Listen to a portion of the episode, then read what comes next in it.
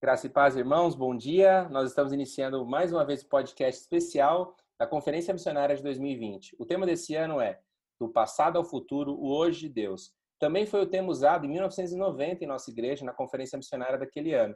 Nós estamos revisitando esse tema porque Deus tem falado, falou naquela época e fala novamente com a gente sobre isso. O meu convidado especialíssimo desse do programa de hoje é o pastor Genivaldo Febrônio, que está lá no Amazonas e vai conversar com a gente hoje. Bom dia, pastor. Obrigado por ter aceito o nosso convite. Obrigado, Matheus, pelo convite. Bom dia, Matheus. Bom dia a todos os queridos irmãos aí da IPI do Ipiranga. E Deus abençoe aí os desafios à frente nessa conferência missionária. Conferência missionária é sempre, um momento especial de receber de Deus, de receber tantas informações, de ser impactado através dos muitos testemunhos de conhecer um pouco mais a fundo o que Deus tem feito nos vários campos ah, missionários e Deus abençoe aí esse tempo aí de conferência missionária. Obrigado, pastor. É, muita gente conhece o senhor, né? Já teve com a gente é, várias vezes. Graças a Deus tivemos o privilégio de ouvir o senhor e mas assim tem gente nova, tem gente que não conhece bem a sua história.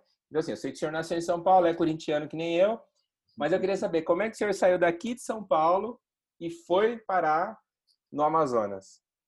Pois é, uma história longa, vou tentar resumir um pouco, mas eu me converti com 17 anos de idade é, e aos 20 anos de idade, no púlpito da minha igreja, foi um missionário, missionário da Asas do Socorro. Ele é um mecânico, ele era um mecânico missionário, e aí ele começou a dar o seu testemunho, falando da dificuldade que ele tinha de se expressar, de estar num púlpito, que ele não era um pregador. Isso é o testemunho dele, né? Isso foi no, no, no ano 90, então já tem um tempinho.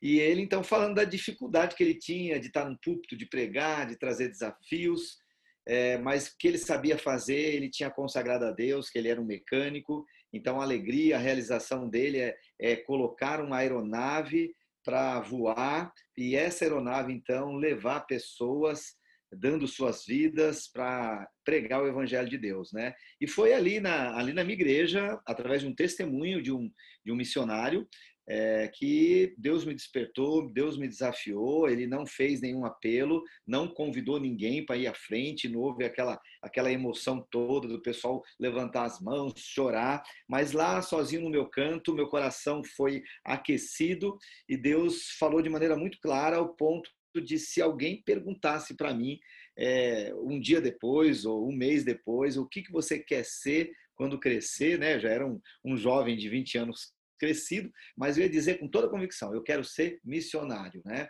E foi então nessa convicção que eu fui vivendo a minha juventude de maneira ah, consagrada, buscando a Deus com outros jovens. E depois de três anos, eu, dois anos depois, eu fui para o seminário. E lá no seminário, então, eu fiz o curso de cinco anos, na época era cinco anos, bacharel, é, com ênfase em ministério pastoral e também estudei um pouquinho mais para me formar em missões. A minha igreja queria que eu fosse pastor e eu tinha convicção que eu iria ser missionário. Estudei na Palavra da Vida em Atibaia e lá é um lugar privilegiado porque a gente recebe missionários de vários lugares do, do, do, do mundo, né? E cada vez que aparecia um missionário na, de algum lugar, aí eu falava, ah, eu vou ser missionário daquele lugar. E vinha alguém, ocupava o púlpito e desafiava os seminaristas sobre a janela de bambu lá na China, e depois daquilo falava, eu quero ser missionário na China. Na cortina de ferro, lá na antiga União Soviética, na Rússia, eu quero ser missionário na Rússia. Mas eu comecei a inclinar o chamado missionário para a África.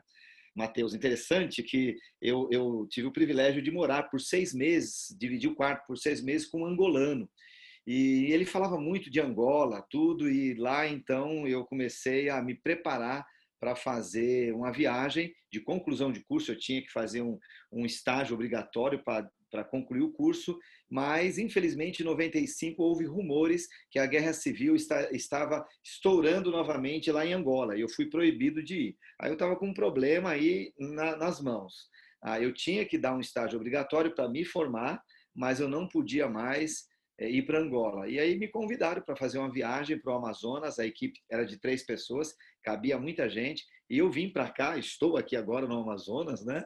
É, e vim para cá em 95, é, não queria, estava chateado porque eu queria estar na África, e, e Deus foi me mostrando muitas coisas. Voltei, me formei, trabalhei no Ministério Pastoral, fui consagrado ao Ministério Pastoral, fiquei cinco anos e meio.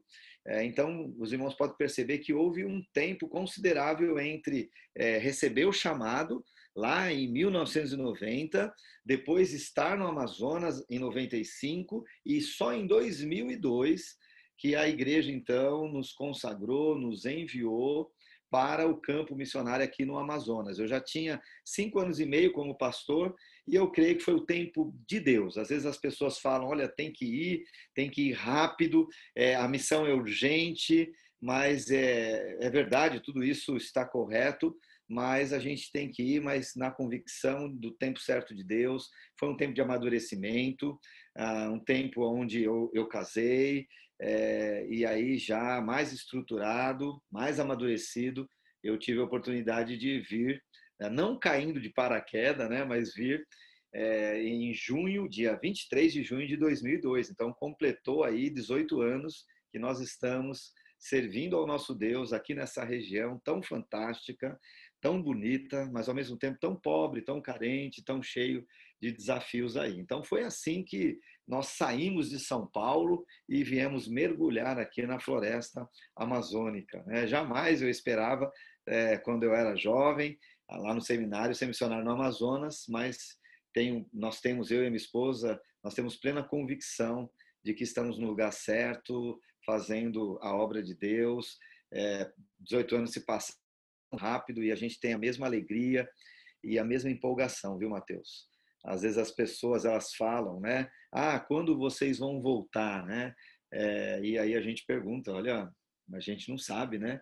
A gente precisa para sair daqui ter a mesma certeza é, do, do, do, de que chegou a hora de sair daqui, como foi essa convicção de vir até aqui, né? O pastor, é, eu não falei no começo, né? Mas o senhor faz parte da missão Seara e é casado com a Mara e tem três meninos. É, como é que foi, assim, rapidamente, essa questão de... É, quando ela casou com o senhor, ela já sabia que o senhor queria ir para Amazonas? Como é que estava isso aí? Porque isso é importante, né? é... né? Então, Matheus, isso aí é uma, é uma informação, assim, extremamente importante, porque eu pastoreei quatro anos como pastor solteiro. Era co-pastor, era pastor de missões da minha igreja e pastor de evangelismo, né? E, e, e eu sabia da importância de vir e vir bem casado. Então eu estava condicionando é, a, a, minha ida ao campo missionário casado. E Deus mostrou que, olha, eu, eu faço é, as coisas acontecerem da, da, da minha maneira. Eu tive que aprender essa lição, né? Porque aqui no campo missionário você fica muito exposto é uma cultura assim é, é, muito muito quente, as pessoas usam pouca roupa, é, floresta, esse contexto aí de índios, de ribeirinhos. Então eu sabia que eu devia vir, devia vir casado, por, até por questão de segurança, né? Mas eu, fui, eu nós fizemos uma viagem missionária em julho de 2000 como pastor de missões. Eu, nós, eu organizei, tive a oportunidade de organizar a primeira viagem missionária na, na época da minha igreja. E nós, a gente veio para o Amazonas eu pastor, é, trazendo 13 jovens, eu ainda era um jovem naquela época, né? Devia ter aí 30 anos naquela época, naquela ocasião. E aí, então, foi que Deus deu a convicção. Não, eu de fato eu preciso agora pegar minha, arrumar minha mala e, e ir para o campo, né? E foi quando eu entreguei isso para Deus, pregando numa igreja lá em Mogi das Cruzes, falando sobre missões, apresentando o campo do Amazonas, eu conheci a Mara, né? É bem verdade que tinha muita gente que queria apresentar a prima, a sobrinha e outras amigas, porque eu já estava ficando já passadinho de idade, né? E aí eu conheci a Mara e a Mara foi um presente de Deus maravilhoso, alguém que se encaixou muito bem, porque a minha grande dúvida era olhar para as meninas da igreja, meninas é, consagradas, né? Meninas boas moças, mas eu ficava pensando, puxa, como é que uma moça dessa de shopping da cidade grande de São Paulo vai querer morar no meio do mato, né? Porque parte da nossa história é no meio da floresta. Hoje nós moramos aqui na cidade por conta do ministério que a gente desenvolve no, no presente momento, né? Eu achava assim muito difícil alguém lá aí de São Paulo, aí do Ipiranga, ali do bairro da Saúde, querer se aventurar aí comigo no meio do mato, né? E Deus providenciou, né? Deus colocou isso no meu coração, colocou isso no coração dela, nós casamos, ficamos mais um ano pastoreando em São Paulo, aí como pastor titular, e aí a gente então foi enviado aqui para o campo missionário. E aqui nós tivemos os nossos três filhos o André, hoje com 15 anos, o Tiago é, com 11 anos e o Silas está né, com 7 anos de idade. Muito legal, pastor. Falando sobre as atividades que vocês desenvolvem aí, atualmente, quais são elas? Atualmente, nós somos responsáveis por, pelo departamento de treinamento da missão. A missão Seara, serviço, né, serviço de evangelismo e assistência aos ribeirinhos da Amazônia, Hoje ela está dividida em cinco departamentos. Eu e a Mara nós somos responsáveis pelo departamento de treinamento. E nós tivemos a oportunidade de implantar três projetos ao longo desses últimos é, 16 anos que nós estamos aqui no Amazonas, porque é, mais quatro anos né, é, nós, nós moramos lá é, em, no Pará, na, na região amazônica, para o lado do Pará. Então, aqui mesmo, onde nós estamos nessa região, no Rio Abacaxis, nós estamos desde 2006. Né? Então, nós, em 2008, nós é, implantamos, fundamos o Seminário Flutuante. A gente foi percebendo, Mateus, que ah, os índios, os ribeirinhos, eles estavam se convertendo e a gente precisava, então, é, dar, uma, dar um passo maior, preparar esses índios, preparar esses ribeirinhos, para que eles pudessem assumir as responsabilidades. Eles estavam ali se convertendo, né? Deus estava ali transformando a vida de, de, desse pessoal. Eles estavam ávidos para receber a palavra e não tinha, não tinha para onde ir. Ir para a cidade, ir para Manaus, muito longe, ficar em Manaus, dificilmente eles voltariam para o meio do mato. Se eles, se eles vão para a cidade grande, eles não querem mais voltar, né? Porque a cidade grande tem muito atrativo. Então, em 2008, nós implantamos o seminário flutuante, Agora, é, daqui a 10 dias, hein, Matheus? Nós vamos começar a quarta turma com 64 alunos. Foi um ministério que cresceu muito. Formamos três turmas. Hoje a missão Seara, mais da metade da missão Seara, é, são pastores e missionários indígenas e ribeirinhos que foram formados pelo Seminário Flutuante. Em 2009, final de 2009, nós implantamos um outro treinamento chamado TLC, que é treinamento de líderes nas comunidades. Esse treinamento foi devido à grande procura do seminário, mas muita gente não, não tinha assim o perfil para fazer o seminário e também não tinha tempo para fazer o seminário. Então, nós implantamos esse ministério, que é cinco encontros por ano, sexta, sábado e domingo. Então a gente vai lá, pega o barco, pega a lancha, coloca na água, navega aí quase que o dia inteiro até chegar no púlpito, já surrado, né? E lá a gente então dá, dá esses estudos sexta tarde, sexta noite, sábado de manhã, sábado à tarde, sábado à noite e domingo de manhã. E esse treinamento então acontece numa comunidade recebendo alunos de três, quatro comunidades, uma comunidade estratégica, e aí a gente tem, consegue alcançar vários objetivos. Treinar, capacitar, mas também revitalizar ah, um trabalho de uma igreja que estava ali, ó, acabadinho, né? sem, sem visita, pessoal desanimado. Então, o TLC vem então para também revitalizar esse trabalho local da igreja ali. Né?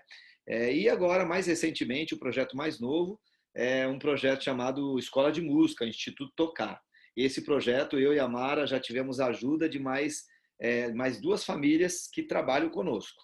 Então, em 2005, começou em 2006, nós é, fundamos uma escola de música, e essa escola de música, Instituto Tocar, Tocando Corações na Amazônia Ribeirinha, ela tem como propósito entrar em comunidades que estão fechadas para o Evangelho. Porque às vezes a gente vê informação lá da, da Portas Abertas, é, lá do Oriente Médio, de que há muita resistência, há, há, há, muita perseguição, mas aqui, dentro do nosso país, aqui na floresta amazônica, há também perseguição. É verdade que a perseguição ela é diferente, mas há muita hostilidade. É, nós fazemos um trabalho social, nós como missão, né? É, fazemos um trabalho social trazendo médicos, é, implantando escolas de futebol, escola de jiu-jitsu, o próprio Instituto Tocar, e tem comunidades que falam: olha, nós não queremos nenhum, nenhum médico de vocês, vocês não podem pisar o pé aqui nessa comunidade, o barco de vocês não pode atracar aqui. Então, a, a, o Instituto Tocar ele entra para dar uma opção de resgatar o jovem que, mesmo no meio da floresta, eles estão perdidos. Às vezes a pessoa fala, ah, mas o índio, ah, o ribeirinho, deixa lá o camarada lá na, na pureza dele, na simplicidade dele. Mas mesmo lá, aqui no meio da floresta, a gente vê que as coisas boas elas não chegam, Mateus, mas as coisas ruins elas aparecem. Então, a, a, a, o vício, como drogas, como álcool, e aí, através do álcool e da droga, aí tem toda uma violência, é, um espancamento de pai com filhos, de marido com mulher, traições, pedofilia, feitiçaria, entendeu? Então, você, é, nós, nós percebemos claramente, visivelmente, que através desses projetos de inclusão social, os pais, eles querem resgatar o filho. E eles falam, não, então nós aceitamos vocês. E aí nós entramos nessas comunidades fechadas hostilizadas, que outrora hostilizavam, para começar a ensinar o filho desse pessoal a tocar um instrumento, para que eles possam ali, então, é, se, vo se voltar mais para uma coisa boa. E tocando instrumento, eles acabam fazendo amizade com a gente e, e toda aquela, aquela aquele terror, né, que que as pessoas falam da gente que o missionário é um bicho, ele é muito mal, isso cai por terra, né? E aí as pessoas começam a conhecer e ali é formada uma amizade. A gente tem momentos muito informais ali, jogando bola, caçando, pescando com eles, e através dessa, dessa resistência toda, a gente tem a oportunidade de, de pregar o Evangelho. É um trabalho muito bonito.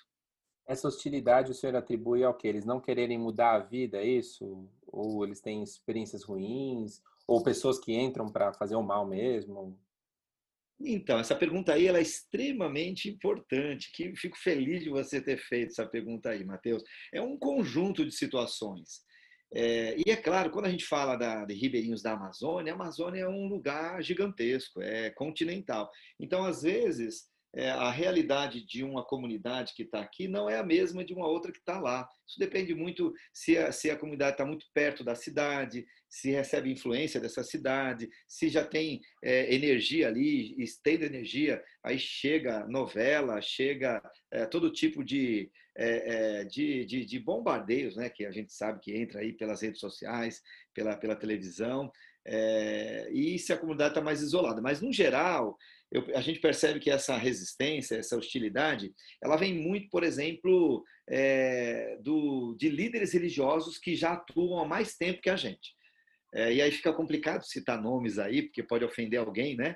Mas tem religiões ali que chegaram, líderes religiosos, sacerdotes, que quando a gente entra, e a gente não chegou ontem também, eles, eles falam muito mal da gente e falam para os ribeirinhos, ó, não deixem entrar, porque eles são isso, eles são aquilo, então coloca o terror, existe então a resistência, parte por isso, é, parte porque eles falam que eles têm a religião deles, que é uma mistura de, de, de, de espiritismo da floresta com catolicismo romano, né?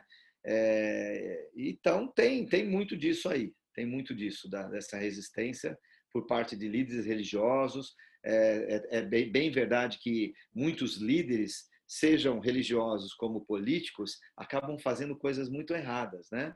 Isso deixa uma imagem errada. Então, quando chega alguém de fora, um pastor, um missionário, fica aquele ponto de interrogação e a pessoa, a pessoa, ela, ela, a pessoa, ela a pessoa ela pergunta assim, né? É, é, Puxa vida, chegou, ele é mais um, é, mais um que vem de fora. Será que ele vai fazer o que aquele político fez? Será que ele vai fazer o que aquele líder religioso fez? E, e são coisas muito feias aí que não vale nem a pena mencionar. E isso também acaba distorcendo a imagem daquele missionário, do pregador que vem de fora, né? Isso também está enraizado nos grandes centros, viu, Mateus? Mas na, na, na cultura ribeirinha, ah, existe esse aproveitamento por trás disso, né?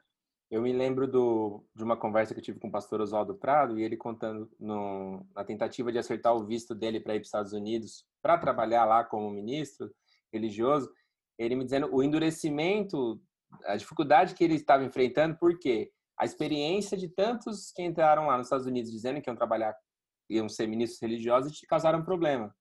Então, pode ser primeiro mundo, pode ser na, na comunidade ribeirinha, tem sempre gente fazendo coisas indevidas que acaba prejudicando o trabalho de quem é sério, né? Mas é, é, uma coisa linda que Deus faz é usar vidas tortas como a nossa, né? Somos imperfeitos, somos pecadores, né? Mas é, Deus coloca esses vasos aí que são limitados, que não tem muita beleza, e transforma em vaso de bênçãos, né? E é interessante que Deus tem realmente é, sustentado o nosso testemunho. É, tanto meu, como da minha família, como dos outros missionários. Hoje são vários missionários da Missão Seara. Estamos aqui há tanto tempo e o ribeirinho ele percebe isso, o índio percebe isso. E quando percebe que há uma diferença, eles confiam. E aí essa confiança, ela é a chave para a pregação do evangelho. Porque eles falam, olha, eles é diferente. Então aí nem falar mal, eles os outros, nem falar mal, eles deixam falar mal da gente, porque sabe a história, tem todo um histórico de anos, nós, nós já vivemos com eles é, morando numa comunidade. Hoje a gente mora na cidade e nós vamos é, visitamos eles regularmente. Então isso é importante ver o que Deus tem feito é, e, e, quebrado essa resistência toda, esse muro de separação, né? O, do tempo que vocês chegaram aí, já são quase 20 anos, né, que vocês saíram, é, o que, que mudou mais na missão, no, no, dia a dia? Quais são as dificuldades de antigamente que hoje não tem mais ou que hoje em dia tem, antigamente não tinha? O que, que mudou nesse tempo todo que vocês estão aí? Então, o que eu, eu vejo, percebo que mudou muito, é, mudou para melhor, viu, Matheus? Claro que tem coisas aí é, negativas, mas é já que o tempo é tão curto, vamos falar de coisa boa, né? vamos ser otimistas. E a gente tem muito para falar de coisa boa, né? Eu vejo assim que no passado ah, existia assim é, um isolamento muito grande, uma, uma falta de pastoreio, porque nós, é, e essa é hoje, talvez, a maior dificuldade que a gente tenha. O pessoal fala assim: ah, qual foi a maior dificuldade de sair de uma cidade como São Paulo? São Paulo é uma cidade extremamente confortável. Quando eu era molecão, Matheus, com 20 anos, se alguém falasse assim, ah, você quer morar ali em Campinas? Você quer morar em São José dos Campos? Eu ia falar, Deus me livre, morar, eu quero morar em São Paulo. Jamais eu ia pensar em sair de São Paulo. Hoje, morando aqui no Amazonas, não teria lugar do mundo onde a gente teria dificuldade. Falar assim, ah, vamos morar, minha esposa é de Mogi das Cruzes, né? Falei, puxa vida, quem, que, que, talvez um dia a gente pode é, morar em Mogi das Cruzes, mas quando eu era jovem tinha essa dificuldade. Então, assim, há 20 anos atrás, 18 anos atrás, era eu, a Mara e mais outro casal de missionários. E a gente se, se via a cada dois, três meses, né? Então, a gente passava por situações, morando numa comunidade com 10 casinhas, é, que, que, que, tinha, assim, uma pressão muito grande é, uma, uma batalha espiritual muito grande, né? de situações que a gente ficava muito exposto, que fazia a gente chorar, e, cho e eu tinha que chorar escondido da minha esposa, porque eu tinha que mostrar que eu era um, né, um super-herói, nosso filho André tinha um ano. Então, assim, a gente sentia muita falta de alguém que pudesse nos pastorear, é, nos visitar, é, ter um tempo assim de refrigério com a gente. E a gente não podia chegar e abrir o coração para um ribeirinho, para um índio, é, porque não convém, né? Não convém mesmo, né? Então essa essa foi uma área que mudou para melhor. Hoje nós somos uma família. A semana que vem a gente vai ter o retiro da missão Seara com quase 80 pessoas, contando com os filhos, né? Porque o pessoal aqui nem coelho aqui tem muitos filhos. Então é um grupo grande de vários missionários casados, solteiros. Então a missão cresceu e crescendo Hoje a gente faz um trabalho colegiado, né? É um, é um trabalho assim de multiministério. Um entra dentro do ministério do outro, né? É, nós somos diretores do departamento de treinamento, mas os outros treinam e o outro é diretor do, do, departamento de evangelismo e nós evangelizamos, né? E aí então a gente vai um apoiando o outro. Então eu vejo que isso foi uma coisa que mudou bastante foi essa questão da, da solidão, a gente sentindo falta da igreja em São Paulo, sentindo falta dos amigos, dos irmãos, e Deus então nos deu uma família. É, é, é bem verdade que é diferente, a maior, a maior parte do tempo a gente ainda fica sozinhos, Mas quando nós saímos para viajar, a gente parava numa comunidade que hoje já tem uma família de missionários da nossa missão e, e essa pessoa que está lá isolada foi, foram nossos alunos. Então a gente tem um tempo com eles de conversa, tudo isso, isso é muito gostoso, muito legal, né? Então essa foi uma, uma das coisas que, que melhorou muito no sentido positivo. O, uma coisa que a gente sabe, quem conheceu o senhor não sabe ainda, é, são os deslocamentos, né? Barco, avião. É, a gente vai falar um pouquinho do acidente mais para frente, mas como é que tem sido esse deslocamento? Como que era também antigamente, né? Eu imagino que barco já era uma realidade, não sei se o avião já era desde cara, desde o começo. Então, o deslocamento é algo que às vezes a gente precisa realmente falar e falar um pouco mais, porque algumas pessoas é, elas não têm noção e não é culpa da, da pessoa, porque a pessoa está numa realidade de São Paulo onde você tem aí o ônibus, um metrô, um trem, você tem moto, você tem carro, né? Com bicicleta se faz muita coisa. E aqui você só tem duas possibilidades para chegar no lugar aonde você vai fazer o seu trabalho, que é pastorear, que é discipular, que é dar os treinamentos. Você ou vai de barco por rio, ou você vai de avião pelo ar. Não tem rodovias, né? Então, durante muitos anos e hoje, nós exploramos o rio são as hidrovias, né? É, e, e, assim, quanto mais longe de um centro, mais caro é o combustível. Aliás, não é só o combustível, é tudo. É, em São Paulo, não sei quanto está um quilo de açúcar, mas eu não sei, a pessoa pode pagar, eu vou chutar, tá? E com, com a possibilidade grande de errar. A pessoa paga R$ 2,50 num quilo de açúcar. Aqui em Taquatiara tá, tá 3,50. Se a gente for numa cidadezinha mais para frente, está 4,50. Se a gente for comprar é, numa comunidade um pouquinho mais isolada que tem um comérciozinho, você vai pagar talvez num quilo de açúcar seis reais. Então, essa parte de combustível, gasolina, óleo diesel para as embarcações, né? Para barco, óleo diesel, gasolina para as voadeiras, que são essas lanchas com motor de popa, a gente é um vilão muito grande do nosso ministério né? e tem toda uma parte de manutenção é, preventiva, às vezes quando acontece alguma coisa, e isso demora muito tempo. Nós gastamos muito tempo dentro dessas embarcações até chegar de fato aonde as pessoas estão para levar o evangelho para essas pessoas, né? Então, a, o paulista, a pessoa de uma grande cidade como São Paulo, Rio de Janeiro, Curitiba, ela não tem essa noção. Por quê? Porque você pega um carro e 10 minutos você está na igreja. Você vai para uma outra cidade e em uma hora você está na outra cidade. Aqui você demora dias, mas dias mesmo, né? Então, e, e é uma viagem cansativa, né? É tensa, porque nós somos o responsável por essa embarcação. Então você tem que estar ali todo o tempo navegando, atento para ver se nenhuma coisa acontece de errado. Tem que entrar na água, tem que amarrar o cabo, que é a corda, é, tem que levar o peso de, de combustível para a comunidade, subindo o barranco, alimentação. E aí você está cansado e, na, e, e, daqui a uma hora você tem que tomar um banho e, e, e dar um treinamento no final de semana inteiro, né? Então a gente usa muito a, a navegação e por causa, então, do alto custo e da distância, a gente está começando a usar mais a aviação. Por quê? Porque hoje a Mara, o Ministério da Mara, muito é ficar aqui na cidade e acompanhar os nossos três filhos é, nas aulas, né? Infelizmente, é, ou felizmente. E eu viajo muito sozinho. Então, 70% das viagens que eu faço é sozinho. E a Mara viaja comigo em julho, em janeiro, feriados prolongados, né?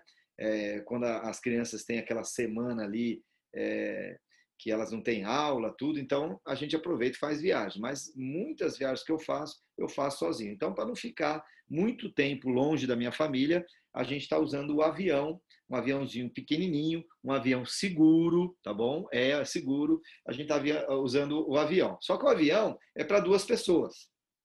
Quando a gente precisa levar, eu vou com a minha família, ou vem um grupo de professores de fora, aí eu vou com barco, eu vou com a lancha. Então, nós ainda usamos muito mais a embarcação do que a aviação. Bom, para quem não sabe, é, pelas, pelos meus cálculos, foi, no, foi em maio, pastor, de 2018? Foi em abril, 30 abril, de abril. Isso, é, foi, eu sabia que era finalzinho de maio, porque eu vi que finalzinho de abril, começo de maio, porque eu tinha uma mensagem no meu celular sobre o assunto. e eu fui procurar, aliás, um e-mail. É, o senhor teve uma queda de avião e eu acho que o seu companheiro era meu xará, né? O Matheus, se não me engano. Mateus, eu lembrei disso também. É, só não me pergunte o sobrenome dele, não, porque é bem. complicado. Mas assim, eu queria saber como é que tá, como é que o senhor está de saúde, né? Que também foi uma preocupação. Nós oramos bastante por isso, pela sua recuperação. Recebemos o senhor com a bengala. O senhor contou naquela época ainda tinha cirurgias para serem feitas. E para nossa nossa, não sei como dizer, espanto talvez, né? O senhor afirmou: "Vou continuar a minha certificação de piloto", né? E no seu último informativo é, dessa semana, semana passada, também falava sobre isso, né, a certificação. Como é que anda isso? A questão da saúde, a questão da certificação. O senhor não está com medo, não? então, Matheus, eu, eu, eu, fiz aniversário há três dias atrás, quatro dias atrás, né? E é, nessas felicitações aí de, de, de redes sociais, uma senhora é, uma senhora de São Paulo, ela falou assim: Ah, pastor, feliz aniversário e eu oro para que, se for a vontade de Deus, o senhor possa ser piloto, né? Eu não respondi para a irmã, mas eu acho justo responder. Eu quero falar para os irmãos aí da igreja que eu não tenho nenhum desejo de ser piloto. É, não quero ser piloto. É, a ideia é ser missionário. A gente é peão mesmo. Sabe aquele peão que carrega combustível nas costas, que entra na mata, que entra no rio? Esse é o nosso trabalho. Eu me realizo com isso, feliz com isso. As pessoas falam, ah, querem arrastar para a gente ir muito para congresso, para fazer outras coisas. O pessoal fala do acidente, eu perdi parte do movimento da, da, perna, então eu ando ali com dificuldade. Quando eu subo os barrancos e desço, eu tenho mais dificuldade ainda. Eu não consigo carregar muito peso como carregava antes. É, mas assim, eu tenho convicção de que o tempo não, não terminou ainda. Eu tô, tô com 51 anos, mas eu tô assim, tirando o acidente, eu tenho ainda, eu tenho ainda boa, boa resistência, né? É, tenho boa saúde. Então eu quero continuar fazendo o trabalho exatamente como Deus tem projetado para nós nesses anos todos, né? Então é, eu, eu, eu, o acidente foi há dois anos e quatro meses ou dois anos e cinco meses atrás. É, o plano é terminar de tirar a carteira, tirar o brevet é, é, claro que aqui não precisa nada disso, porque aqui é uma terra de é uma terra sem lei, mas até por conta de testemunho, né? Eu não posso brigar, brincar com a minha vida e, e com a vida da minha família. É, preciso sim tá, tá com a carteira é, e continuar avançando. Então a ideia não é ser piloto de avião. A ideia é usar, pilotar o avião para chegar mais longe fazendo exatamente o que nós estamos fazendo. O que, que, que, que acontece hoje, irmãos? É, nós estamos há 18 anos e esses projetos, graças ao nosso bondoso e misericordioso Deus, esses projetos têm alcançado muita gente.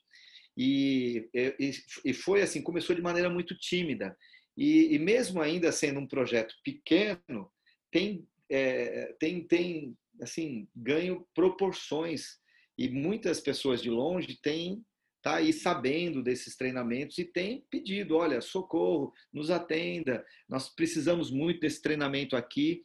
E, a, e essas pessoas moram muito longe. Alguns rios são rios que não são rios navegáveis.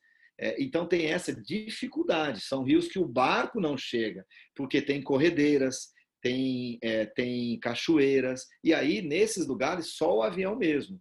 Então a ideia é: se Deus tem dado sustento se Deus tem dado hoje é, desprendimento, no sentido de estar mais preparado para oferecer esses cursos, se tem pessoas que estão clamando por esse investimento, por que não atendê-las? Né? Então, o avião nos permite ir mais longe é, e, e, mais rápido. Né? Então, a ideia é, é, ter um avião, sim, sediado aqui, baseado aqui em Taquatiara, e daqui, então, a gente fazer as viagens é, de maneira mais rápida, sem sacrificar a família, que é o plano principal é, do meu alvo de pastoreio, de evangelismo, né?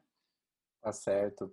Pastor, pensando no que já passou, é, a verdade, assim, o que, que vocês olham, olhando, olham para o futuro, o que, que vocês veem? Assim, o que, que vocês têm colocado em oração para Deus na questão do trabalho de vocês? Tem mais sonhos ou fortalecer o que já tem sido feito? Como tem sido essa questão para vocês, para sua família?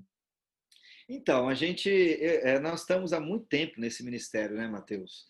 E a gente percebe que essa perseverança é uma coisa assim extremamente importante para que haja frutos. E o campo missionário não é um lugar para aventureiros, não é, não é. Eu, assim, de maneira alguma quero criticar colegas meus, irmãos meus, mas a gente percebe assim uma evasão muito grande de pessoas que são consagradas para o ministério, é, especialmente em campos é, missionários como o nosso, que é um campo duro, né? É, não é uma coisa assim tranquila, é uma coisa dura, é um trabalho duro, é um trabalho braçal, né? É, você se desgasta é, dando aula a semana inteira. É, Para você chegar aonde você dá aula, tem todo um desgaste de dias de viagem, né? É, até o próprio avião que é mais rápido tem um desgaste emocional muito grande. Você fica muito tenso, né? Com tempo, com clima, combustível, mecânica, onde você vai pousar, onde vai decolar. É, você tem que colocar tudo isso na ponta do, do, do, do, do lápis, né? Então a gente percebe que muito daquilo que Deus permitiu que a gente conquistasse foi por causa da perseverança, né? E aí a perseverança, porque nós enfrentamos muitas dificuldades que nos desanimou e a gente já teve muita vontade de ir embora, né? E, e Deus nos sustentou, né? E eu quero agradecer de coração aos irmãos, às irmãs, às irmãs assim, as senhoras que, que, que tem esse ministério fantástico da, da oração. Não sabe o quanto isso é importante. Eu fico emocionado é, de saber que em tantos momentos a gente quis abandonar tudo, mas naqueles momentos a gente sabia que a igreja estava ali com a gente, que nós não estávamos sozinhos. Eu lembro sempre daquele episódio, não sei se você me permite contar, aquela, eu, se eu não me engano, está lá em 2 Reis, capítulo 6, aquele episódio de Eliseu, que ele está ali em Samaria e que o exército da Síria invade e o moço de Eliseu, né, o, o, rapaz que trabalhava é, com o profeta, ele vê e ele corre e fala: Meu Senhor, olha, nós estamos sendo atacados, né? E Eliseu ele ora e ele fala uma coisa muito bonita e muito importante, que para mim é uma, é uma lição muito grande. Ele fala: Senhor, abre os olhos dele para que ele veja que os que estão ao nosso lado são maiores e mais fortes e mais numerosos do que os nossos inimigos, né? Então a gente passou por situações que a, gente achava que estava sozinho e nós não estamos sozinhos. E nesse momento, pela fé, Deus fez a gente enxergar que existe um batalhão, um exército de pessoas que estão aí em São Paulo e em outras regiões, estão orando. Uma das coisas que aconteceu com o nosso acidente que eu achei assim impressionante foi saber de tantas e tantas pessoas, pessoas que eu nem conhecia, pessoas que provavelmente nesse plano terrestre eu jamais vou conhecer, mas lá no céu, lá na glória com o Pai, é, eu vou ter a oportunidade de abraçar, de chorar, de, de se alegrar, de pessoas que oraram e que tocaram o coração de Deus para fazer um milagre na minha vida e eu estar tá aqui hoje, quase jogando bola. quase jogando bola. Então eu vejo assim, é, eu, nós queremos continuar fazendo isso, mas estamos fazendo há muito tempo. Temos a mesma empolgação, a mesma alegria, mas nós não queremos, Mateus, nós não queremos, irmãos, que é, o que Deus fez através das nossas vidas, com a nossa saída um dia, não, não, não sabemos quando, que isso se acabe. Então, ah, já há um bom tempo que eu e a Mara a gente está orando para que haja mais pessoas envolvidas e que haja uma transição. E essa transição, ela precisa acontecer, mas ela é complicada, Mateus, porque a gente tem a mania de achar que a gente tem alguma coisa, que a gente conquistou alguma coisa e a gente não conquistou nada. Então, eu, nós não temos nenhum problema de daqui a um, dois, três, quatro, cinco anos, no tempo de Deus, é, e fazer outras coisas. O que, que seriam essas outras coisas? No nosso coração, é ir mais longe, mais para o meio do mato. Talvez quando os nossos filhos já estiverem aí saindo de casa, saindo do ninho, eu e a Mara mergulhar para mais longe. Não sei se a gente vai ter pique espiritual, espiritual não, pique físico, né? Perdão, é, estrutura física para isso e continuar fazendo o que a gente está fazendo, deixando o seminário flutuante, o TLC, a escola de música, para outras pessoas que virão e vão ter oportunidade de elevar, de fazer aquilo que a gente não faz. é, pessoas que talvez sejam mais capacitadas do que nós, né? Então a ideia é continuar, continuar. Mas continuar, Mateus, fazendo aquilo que Deus nos chamou. O que, que Deus nos chamou? Deus nos chamou para ter uma vida com Ele. O missionário, antes de, de ter é, uma, um trabalho, ele tem um objetivo que é viver uma vida com Ele, uma vida pessoal com Deus, uma vida de intimidade com Deus. E nós somos, somos seres humanos, a gente percebe que, às vezes eu percebo que eu preciso orar mais, Deus dá um puxão de orelha, e eu preciso regular melhor o meu devocional, e os meus filhos estão ali olhando se o papai está de joelho, se o papai está fazendo o devocional. Então, o nosso primeiro objetivo aqui é sempre ter uma vida íntima e pessoal com o nosso Deus. E é um desafio isso, né? Porque até o próprio ativismo do ministério tira isso de nós. Em segundo lugar, é, é falar de Jesus, é levar o evangelho. Aí eh, você pode estar perguntando, poxa vida, pastor, como é que é esse negócio? O, o, missionário não, não prega o evangelho, o missionário não evangeliza. Deixa eu falar uma coisa para vocês, vou falar bem baixinho aqui. Ó. Tem muita gente que faz muita coisa no campo missionários, menos evangelizar. E é impressionante isso é, e nós é, fazemos um trabalho é, social grande, né? Porque as pessoas são pobres, são carentes, ah, nós levamos medicamento. Nessa pandemia, a gente fez é, cestas básicas, é, escolas de músicas, jiu-jitsu, é, futebol, mas a centralidade do nosso ministério é falar de Jesus, evangelizar. E às vezes a gente está fazendo tantas coisas que a gente percebe que muitos missionários não estão fazendo aquilo que é mais básico, que é evangelizar, que é falar de Jesus. Entendeu? Então nós queremos continuar fazendo essa diferença, que é ter uma vida ao lado de Deus e evangelizar. Chegar numa comunidade, é, se tiver que falar é, de Corinthians, a gente fala, mas não é o mais importante. Se tiver que falar de política, a gente vai falar, mas não é o mais importante. Mas a gente precisa aproveitar aqueles ganchos para falar que Cristo morreu, que Jesus derramou o seu sangue e que é esse sangue que, que nos redime, que nos salva e, e que, que nos transforma, né? E, e, é isso que os ribeirinhos, que, o índio, que os índios estão esperando e a gente percebe que a gente vê pessoas estão fazendo muitas coisas, mas estão deixando de evangelizar. Isso é uma dica importante aí. Nós queremos fazer isso, continuar pregando o evangelho do reino.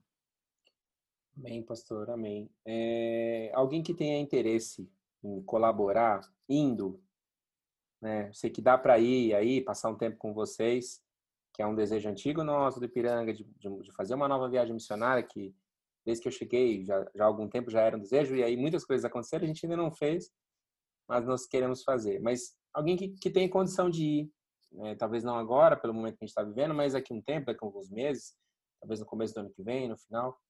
O que, que dá para ajudar, pastor, aí no trabalho específico de vocês na Missão Seara, junto com os indígenas, com os ribeirinhos aí no Amazonas? Então, tem aquela frase que é, ela é bem batida, né? Mas é, ao mesmo tempo que ela é batida, ela é tão, ela é tão real e tão importante que fala assim, eu não, não, não, lembro direito, mas é uma frase que quase todo mundo conhece, fala que o, o campo missionário é feito daqueles que, dos joelhos que oram, é, deixa eu ver se eu lembro, do, dos joelhos do que, dos que oram, é, do, do bolso daqueles que contribuem e dos pés daqueles que vão, né? Então, esse, esse tripé é, que faz acontecer missões é, tanto nas cidades como no mundo inteiro. De fato, isso é uma grande verdade. O missionário precisa é, ir para o campo tendo uma igreja por trás que o sustente espiritualmente, materialmente, né? É, fisicamente. É preciso de pessoas, eu já falei isso, a importância de pessoas que orem é, para que Deus nos abençoe, né? nos proteja, nos afaste do mal e nos dê bom êxito na empreitada de pregar o evangelho. E é preciso é, de pessoas que se dispõem, né? Aí na igreja, a nossa oração, é quem está nos ouvindo agora, que jovens, e não só jovens, mas famílias, por que não famílias que se aposentaram, por que não ir para o campo missionário, né?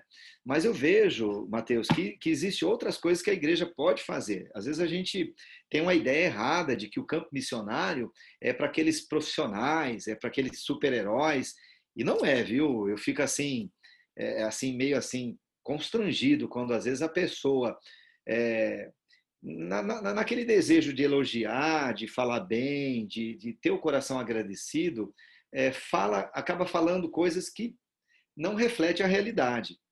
Porque se não fosse a graça e a misericórdia de Deus para nos sustentar, a gente não teria feito absolutamente nada, né? E pouco sabe das dificuldades que a gente enfrenta aqui. Nós somos pessoas extremamente comuns, que temos o mesmo desafio que vocês aí na cidade, que é viver, lembra que eu comentei? Viver com Cristo, falando de Cristo. Então, é, eu, não, eu, não, eu e a minha esposa não estamos fazendo isso há 18 anos.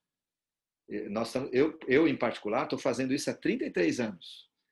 Quando eu tinha 17 anos, hoje eu tenho 51 anos.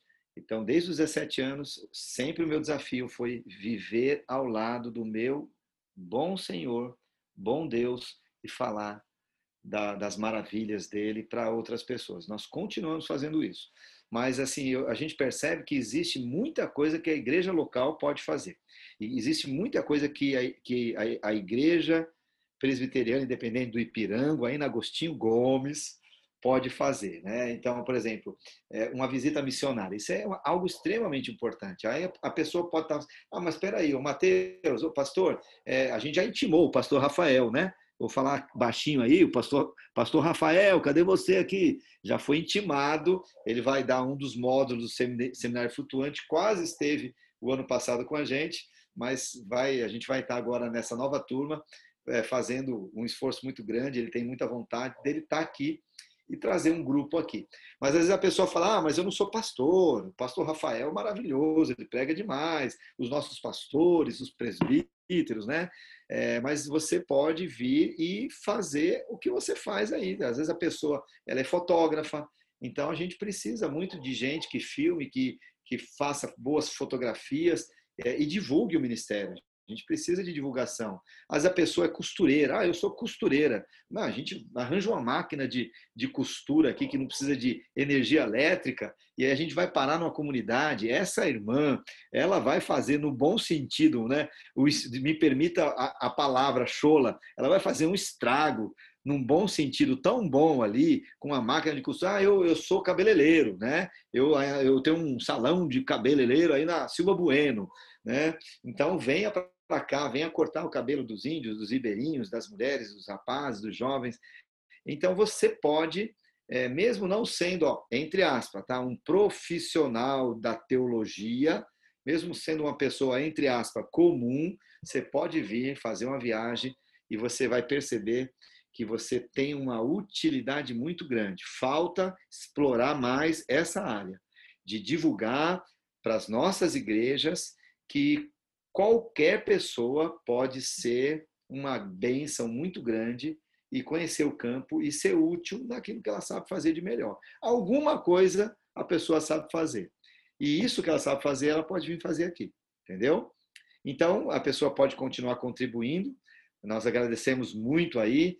A cada três meses recebemos a oferta dos irmãos. Eu vou mandar uma mensagenzinha, porque daqui a pouco a gente vai fazer aí a, a, a, nossa, o nosso módulo. Esse dinheiro ajuda muito, porque os custos são, são altíssimos custo de combustível, de alimentação, apostilas, manutenção de barco, é, translado do, de professores, né? O professor não pá, não, é, a gente não não não dá um dinheiro para o professor, o professor, o professor vem como oferta, ele paga as despesas dele, mas a gente se responsabiliza de pegar ele lá no aeroporto de Manaus, de trazer. Então, todo o custo é por nossa conta e é claro que esse dinheiro é o dinheiro de ofertas que entra aí, né? Então, a gente, claro que a gente precisa de ofertas, de irmãos generosos nessa área, precisamos de, da retaguarda de oração e de pessoas que queiram vir aqui fazer muitas coisas. A gente, às vezes, precisa fazer alguma coisa é, de trabalho de marcenaria.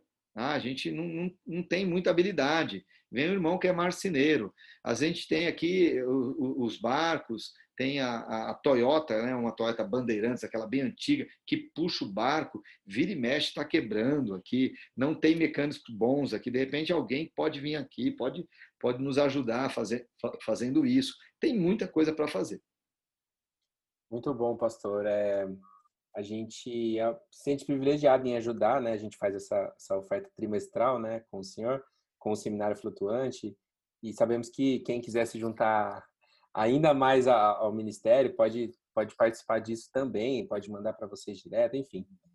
É, a gente nem vai se alongar sobre a falar da pandemia em si, sabemos que a gente já conversou, o senhor mandou aquele vídeo para a gente alguns meses, acho dois meses atrás, falou das dificuldades, né, os meninos estudando em casa, a Mara dando suporte, é, mas eu sei que você já está fazendo as viagens, já, já, voltou, né? Meio que as atividades já voltaram, vai ter o acampamento. O que, vai acontecer daqui para o final do ano com vocês aí? O que, vocês têm de atividade é, daqui até dezembro, mais ou menos, janeiro? Uhum.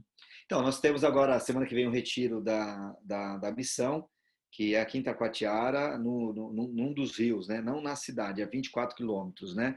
E aí os missionários vêm de toda a região, porque nós temos hoje quatro municípios, né? eles vêm do, do interior, das comunidades. E aí, uma semana depois, tem um seminário flutuante, do dia 28 ao dia 3. Né? E aí eu tinha um alvo, que era fazer a quarta cirurgia. E essa cirurgia eu vou deixar para o final do mês de janeiro. Por quê? Porque o seminário ele funciona em módulos. Entre um módulo e outro módulo, três meses, no meio a gente visita os alunos, tá? Então eu estava me programando para fazer é, a, a, a, cirurgia é, logo depois que terminasse um, um módulo, porque eu teria aí dois meses para de pós-operatório. Essa cirurgia, o pós-operatório é demorada, né? Mas por causa dessa pandemia, e aí eu, eu agora eu quero, assim, estou focando em terminar as aulas da aviação e fazer a prova final, que é o cheque final, e ter a carteira na mão. Então, no mês de, de, de, de outubro, nós temos é, vários treinamentos, que é o TLC. Nós vamos começar é, um TLC novo, que é lá numa região, lá no oeste, indo lá para os lados da Colômbia, e obviamente a gente vai de avião, né? E é uma pegada boa. A gente é um aviãozinho rápido, e a gente gasta três horas e meia de avião. Só para você ter uma noção da distância, é, eu, numa linha reta, não tenho muita noção, teria que ver ali, né? Mas a gente está falando de, de quase, quase, quase mil quilômetros numa linha reta. É uma distância muito grande, né? Então, é, a gente vai voar em bolsões que se acontece alguma coisa, ninguém acha, né?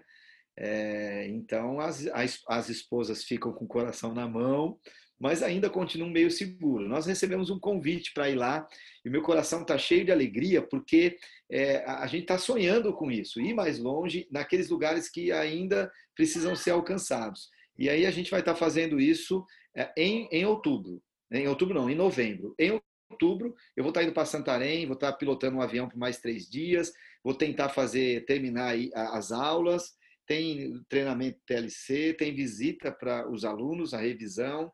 Nós somos responsáveis por alguns missionários é, que trabalham no nosso departamento, então a gente tem que fazer esse trabalho de pastoreio, né? É, acompanhar esses missionários aí, né? É, então, visitar esses missionários e tem, tem essas coisas aí acontecendo aí, né? Final do ano, a gente vai passar o Natal e o Ano Novo na comunidade, que é sempre diferente.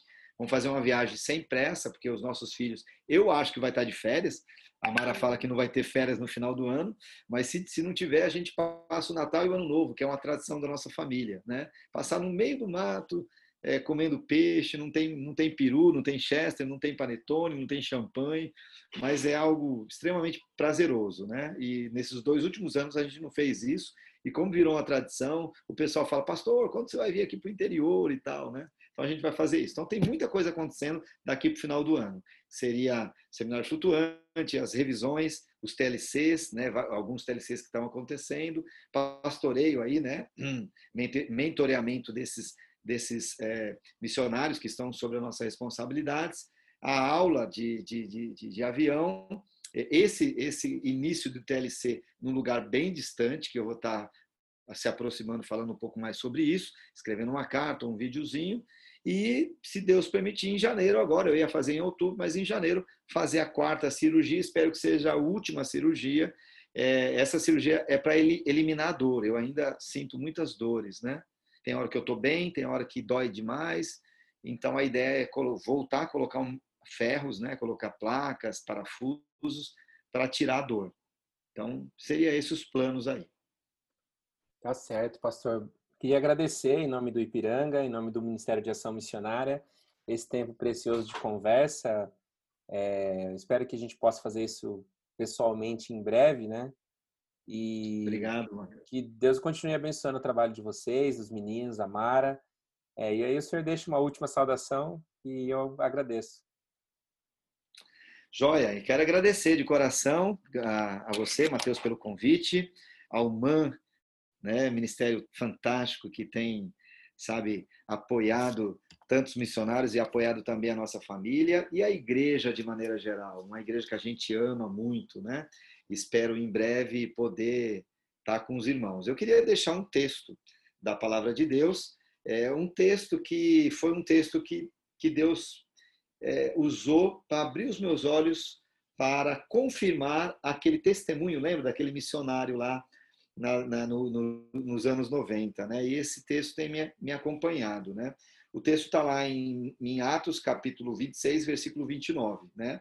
Eu, eu sei de cor, mas eu faço questão de, de ler aqui na, na, na, Bíblia. E o texto vai falar o seguinte: Paulo ele está aqui testemunhando, né?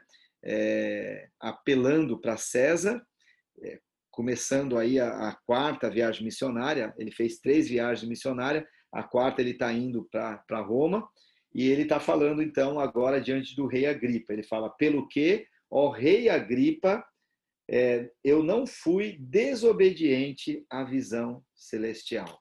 Né? Obviamente, ele está se reportando é, para a conversão dele em Atos 9, capítulos 9. Né? Em Atos, ele vai compartilhar de maneira bem detalhada três vezes sobre uh, como ele se converteu. Atos 9 é, é, é, o, é o primeiro relato.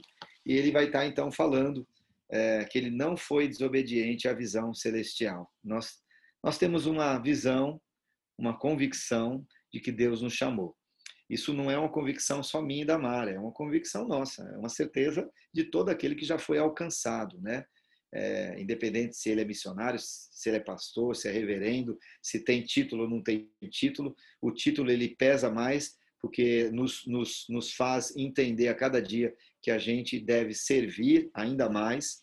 Né? O título que a pessoa tem, seja ele qual for, não é para fazer com que a pessoa fique altiva, orgulhosa, mas que ela entenda que ela é um servo de Deus servindo. Então, a ideia é que a gente possa sempre focar nessa certeza que levou Paulo a fazer tantas coisas, essa convicção do, do chamado dele, dessa visão celestial que ele teve.